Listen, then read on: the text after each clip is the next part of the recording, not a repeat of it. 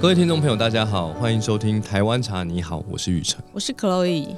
哎，干嘛？刚刚一直被嫌弃说我的声音怪怪的。怪怪的，你知道为什么吗我？要换一个位置发声。不要不要，你不要换一个位置发声，因为你的声音总是就是被很多广播人们称赞，就是说真的你吗的声音很好听。你以前还没有做 podcast 的时候，就是你常去上广播节目打书的时候，他们都说：“哎、你声音很好听。”哎，所以可我能们因就为是内内容讲的不好，也没有什么可以称赞，只好说，哎，你的声音蛮好听的耶。嗯，因为内容，我觉得这种东西就是呃，看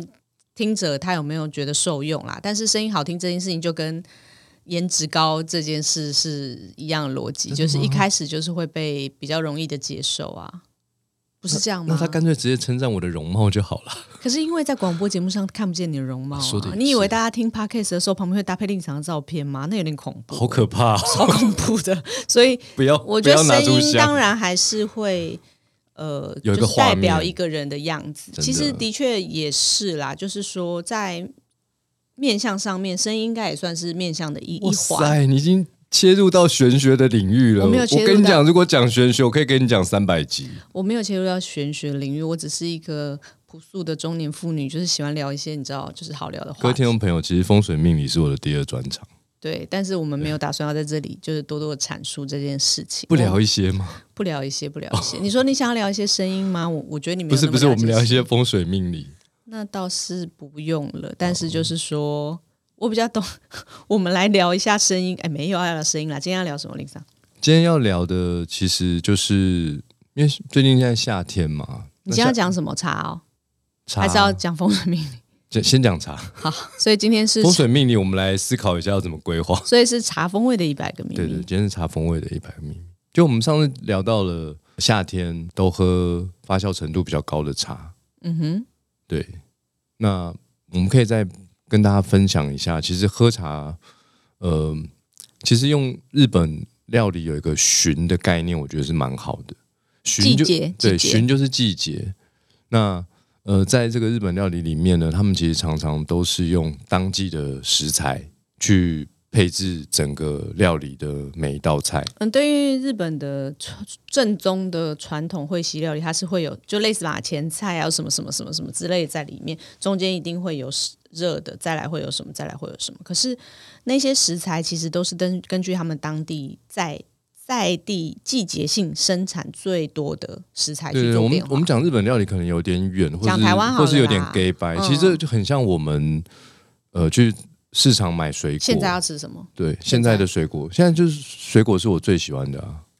荔枝鸡呀、是奶鸡，不是奶鸡。 奶奶鸡，对，奶鸡不是奶鸡哦，奶鸡是台语，奶鸡是台语啊，那荔枝是国语语啊。哦，对我最喜欢的荔枝，现在嗯，现在当季就是当季荔枝、芒果开始了，哦怎么是了？对啊，现在有芒果啦， OK，对对对，开始有爱文芒果出来了，就是其实呃，喝茶我觉得就跟买水果啊、蔬菜啊、嗯是一样的一样的，现在竹笋好吃，那你就多吃一点竹笋。对啊，你那不要现在吃萝卜嘛，萝那卜有点怪到。底夏天要喝什么茶？那一定是喝发酵程度高的茶，嗯，对，因为连接着春茶是呃高山茶呃、为主应该说清香型的茶为主，或者结束是了手香系列收的茶。成，那接下来就是夏茶的季节了。对，也就是夏茶，一般来说茶农都是把它做成发酵程度高的那茶。秋茶你知道喝什么吗？秋茶不知道，秋茶秋初还是做这种发酵程度高的，嗯，但是在秋末的时候呢，就接近冬天了会，做烘所以焙。那个时候会有一些清香型的茶款。其实可以把清香型跟手香型就是同一类的。哦，对啦，就是看你喜欢喝哪一种而已对。那就是那当然到了连接着嗯冬茶喝就会是清香型的。是，但是就是说，一年中最适合喝发酵程度高的茶，其实就是在现在这个季节对啊，夏茶是一年做一次啊。对一年只做一次，虽然它它的产季稍微比较长一点点，但是就是在这个时候，它就会有发酵程度高的茶。那我们一直讲发酵程度高，其实它是广泛来说，它是分成两大类，一种就是全发酵的红茶，一种就是高发酵的清茶系列，但是高发酵的。对。而且你知道，我刚刚讲夏茶跟暑茶，或者是呃秋初嗯，都做发酵程度高的。是但你知道什么时候最好喝吗？就是端端午之后的夏天，哦，很热，那时候是最好喝要很热的。是不是后面虽然还是做成发酵程度高，但是没那么好喝。就是它有分成，还是产季最好的时候这样子的意思。对，一样是发酵程度高的，但你还是要选最好喝的时候。要热不能太热，这样子的意思。呃，这个我我不是很理解。对，有很多事情我还是在这个茶海中持续的探索着。等到我找到答案的时候，我就会透过这个 茶风味的一百个秘密跟大家分享。好，那令赏你要不要跟大家分享一下，就是发酵程度高的茶，它喝起来有什么特色？呃，发酵程度高呢，它一定是要喝果香，因为呃，茶叶有很多气味，其中一个果香，大部分就来自于发酵所做成的。那这个发酵呢，其实有几种方式，比如说我们在采茶之后呢，我们在杀青之前，我们会浪青跟尾雕。嗯，那杀青就是要破坏酵素啦，对所以在浪青跟尾雕的时候，叶片本身是含有酵素的，对，那这个时候茶叶也会发酵，这是所谓清茶系的做法。嗯，那还有一种发酵是，我采茶之后呢，我只做尾雕，我是绝对不杀青的，我就是要充分的利用叶片上面所有的酵素，让茶做完整的发酵。所以尾雕之后呢，就去发酵槽里面发酵了，那就是属于不浪青，不浪不浪不浪所以不浪青这个是红茶吗？红茶啊、哦，所以红茶的做法跟清茶高发酵的做法其实是有是有差别的。对， OK，那它喝起来除了那这些果香，就是在这个发酵中会有程度上的不同，还有根据也许是茶产产茶地区产茶的茶叶的品种，它会有不同的果香产生。对啊，因为这些果香都来自于在茶园的时候，这个茶树所呃孕育的各种成分。那令赏金圣宇有四款茶是发酵程度比较高的茶品，那我就请令赏跟大家分享一下这四款茶有什么样的喝起来品评上有不同的重点。我们刚刚是不是说了有清茶类的发酵程度高的做法，也有红茶类的发酵全发酵的做法？对，先来讲清茶，好，清茶就是东方美人、跟蜜香贵妃，就这两个茶呢，茶汤泡出来真的很接近红茶，嗯，可它不是红茶。对，那它不是红茶，那我们要喝它的这个内涵到底喝什么？只要是属于清茶类的，味道都会比较丰富。因为它做法也比较繁复一些对，。它这些做法繁复都是有意义的，就是这些繁复的做法，每一道工序都可以让茶多一点什么味道，味道，有有有有可能是层次，有可能是更丰富的味道。嗯嗯嗯，哦，所以东方美人，就每次我都在讲，这个茶真的是气象万千，荡气回肠。只要你泡的刚刚好，哇，一百分，这是身为台湾人的幸福，因为东方美人在台湾是非常非常顶级的茶款，而且，呃，它产量越来越稀少。是，对。那它喝起来是，它是一个很复合的果香感。对，那这个复合的果香感，重点是它的韵味非常非常的好，就它可以持续的很久。长很长啦如，果这茶的品质 OK 的话，在你口腔里那个甜韵很长，很长，然后那个香气嗯在你入口之后呢，有可能往上走。人家说香气扑鼻，扑脑了吧？我我想们，我们去花园的时候，那个香气是从外扑扑鼻。对，可是东方美人的这个茶呢，它是有可能你喝到口腔里的时候，那个香气就往上走。就是我觉得喝到好茶的时候都是这种感觉，就是说入入口前，你鼻子当然会闻到一些香味，嗯，但是大部分的香气是长持久的来源是你吞进去之后，它会分别往上往下，就是会有一个香气充满在你的身体里面。这样讲会不会有点复杂？但是就是可以感受一下这种感觉。但东方美人就会有这样子的感觉，对，东方美人它的做茶其实就是非常繁复的，所以它的味道也是非常丰富的。嗯，我自己觉得喝东方美人它是比较细致优雅，品评上你需要呃用心的去喝它，会比较感觉得到它的层次丰就富。跟做人一样，就是要用心，哦，好用心的，珍惜每一天。好。那另外一款发酵程度高的茶蜜香贵妃，就是蜜香桂，蜜香贵妃呢，它其实跟东方美人一样，都是茶青经过小绿叶蝉咬过。那经过小绿叶蝉咬过的茶茶青做做茶就有果香，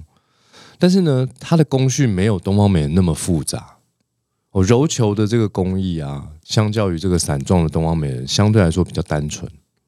所以它的味道就比较没有那么丰富。但是它虽然没有那么丰富，但是呢，它的味道很直接明显，它就是一个荔枝的香气。嗯，是比较熟一点的果香。对我，我有喝过比较接近那种黑糯荔枝的那种感觉，黑夜荔枝、黑叶荔枝、糯米荔枝，糯米荔枝。反正就是味道比较熟沉果的熟果香味对，我也有喝过比较像玉荷包比较的清扬的香味。的荔枝的蜜香贵妃茶。哦，所以这是清茶的两款。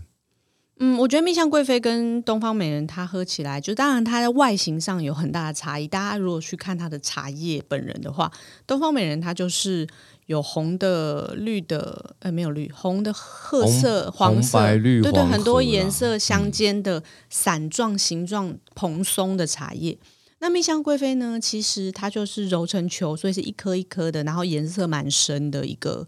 嗯球形的茶。对，所以它在外观上看起来是蛮明显的不同。是那它泡起来的话，喝起来就是真的是一个比较层次丰富、细致优雅。另外一个就是直接明显的一个收果香气所以。我通常都会建议，就是说，如果你可能不只是想喝茶，是你想喝茶，还有想了解更多的这个心情，东方美人跟蜜香贵妃要一起买。对，它可以一起品品去品它，它会有一种呃，对于发酵程度高的这个清茶来说，会有另一层的认识。它是一样的茶青，都是被小绿叶蝉咬过，但一个做成伞状，一个做成球形的。诶，可是它的整个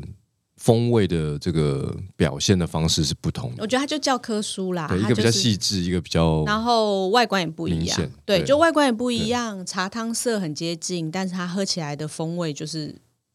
截然不同，产地也不一样，所以我觉得就是蛮有趣的一个发酵程度高的清茶的教科书，就大家可以来品评一下，蛮蛮有趣的，那我们刚刚讲的另外一个这个发酵程度高的就是红茶，就是百全发酵的红茶，对。那我们目前有两款嘛，一个是我们的明星商品，从第一年到现在一直非常受欢迎的高山小叶种红茶，它就是用清新乌龙的这个品种去做全发酵。然后清新乌龙这个品种，它做全发酵的时候，其实做得好的话，它的果香会接近柑橘香。嗯。清新乌龙的这个品种的高山小叶种红茶，跟刚刚令赏还没讲另外一款红玉红茶，其实它最大的差异就是在品种茶叶品种是不一样的。对，一个是清新乌龙种，一个是红玉种。红玉就是台茶十八号，嗯也就是所谓的红玉， 就台茶十八哇号塞，啦。你解释的真好哎、真的，我解释真的的好。反正它就是两个不一样的品种，所以在喝这两款红茶的时候，其实比较重要的品尝重点是它的品种味道。对，那它品种味道，这个我就很能讲，因为我很爱红茶。就是小叶种红茶喝起来的果香比较接近柑橘的香气，也就是它会跟刚刚讲的发酵程度高的清茶的那种甜甜的果香比较不一样，它会有一个清爽的，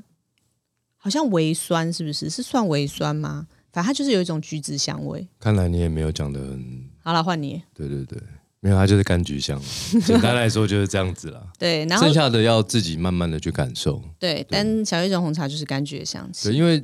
我们现在在讲这个茶呢，坦白说，这还是要回归到大家拿到这个茶叶或茶包，你怎么去冲泡它？嗯，所以我们只能讲一个最最共同、最明显的一个气气味，就说这柑橘香，你绝对不可能泡出榴莲香哦，就是柑橘香，你绝对不可能泡出什么玫瑰香，那是不可能的。但至于这个柑橘香，你能够再延伸出横向发展多少的这个风味，其实有时候取决于你怎么去泡它。是啊，没错。对，那红玉呢？当然它就是肉桂、薄荷的香气。对，它就是凉凉的那个薄荷感是很明显对的。，那市面上的红玉当然有薄荷感很强烈的，也有肉桂感很强烈的。那我们目前，呃，我我自己比较喜欢风味比较平衡的。所谓的平衡就是都有，都不要太明显。嗯，选茶的标准就是我们家选茶标准是这样，所以它是一个薄荷跟肉桂的香气是平衡，它不啊会特别强对，因调那为个。我是天秤座的，是，所以我选茶的味道就是尽可能的是平衡的。对，所以嗯就是我们家的红玉红茶喝起来是肉桂跟薄荷的香气是蛮平衡，当然，当然入口的第一个味道一定是那个凉凉的那个有种薄荷的香气，对然然后后它面的才会跑出那个香料肉桂的那个感觉。对，然后它的水是甜的。就嗯金圣宇的每一款茶，呃，一定水要是甜的，然后剩下的就是表现它的呃品种的味道啊，或者是它的工艺的特色。对，这四款就是目前金圣宇的发酵程度高的当季品。茶款，对，这样当然市面上也还有很多其他的呃品种的红茶，尤其是在南投鱼池这附近，有很多不同茶叶改良厂培育出来的红鸿茶运的啊，鸿运、韵味的韵，银香啊，就是有很多红还有阿茶，萨姆种啊，是其实蛮多的啦。大家都对对对可以有机会的话，也可以喜欢红茶的朋友，他可以去品尝看看这一些茶，它不同没的有没有没品有，种其之类的他啊。我没有卖，真的不用先不用去品尝那些那些先东西，先如先果够好我就会卖。就是你先喝金圣宇有卖的这真的四是嗯款你就算可以算是很了解发酵茶对的对对，不同之先处先了喝这四款其实就够了就。蛮厉害不的、要哦。听可以乱讲，他刚我刚讲没有啦，没没没必要啦，没有必要喝到那些那个那个很稀有的品种，